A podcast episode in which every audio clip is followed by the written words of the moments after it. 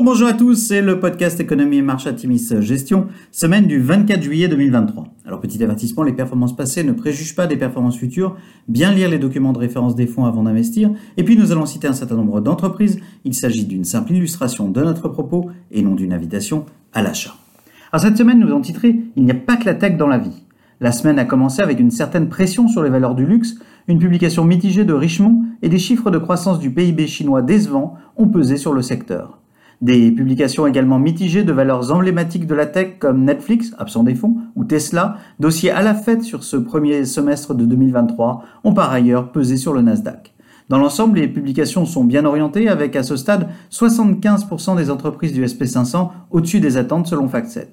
Ceci étant dit, toute déception est nettement sanctionnée, particulièrement en ce qui concerne ces titres s'étant distingués à la hausse lors de la première moitié de l'année.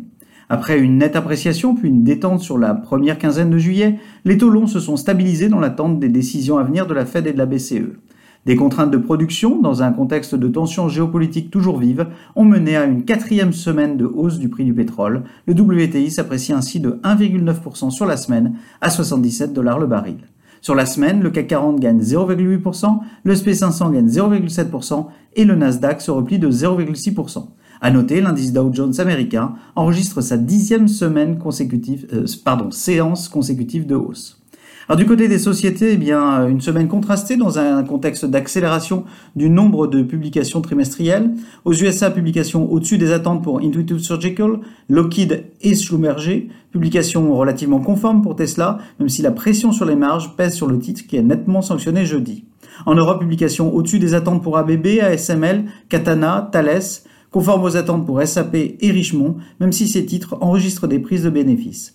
Déception de la semaine, Lonza affiche une croissance organique en ligne, mais revoit à la baisse ses objectifs de croissance organique pour le reste de l'année. Le titre est lourdement sanctionné vendredi.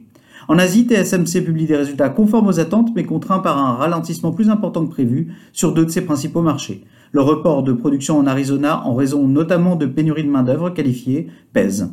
Les guidance sont toutefois maintenus, ce qui est de bon augure.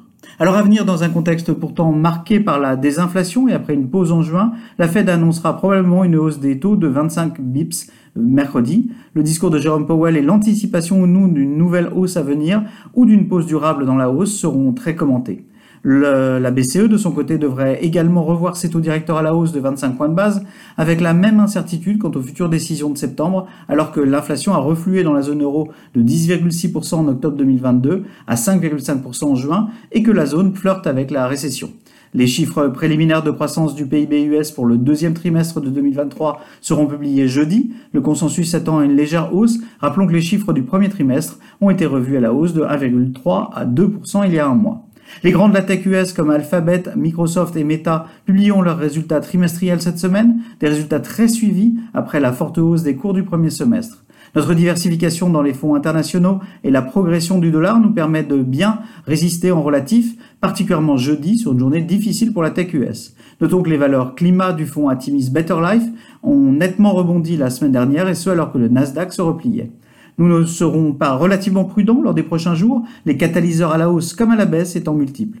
La hausse significative de certaines valeurs de croissance lors du premier semestre crée de la nervosité, notamment sur la tech. Une nervosité à tempérer par exemple par le fait qu'en dehors de la tech, les valeurs du SP500 US ont finalement peu progressé et ont des valorisations en ligne avec leur médiane à 30 ans. Il n'y a pas que la tech dans la vie. Nous vous souhaitons une excellente semaine à tous.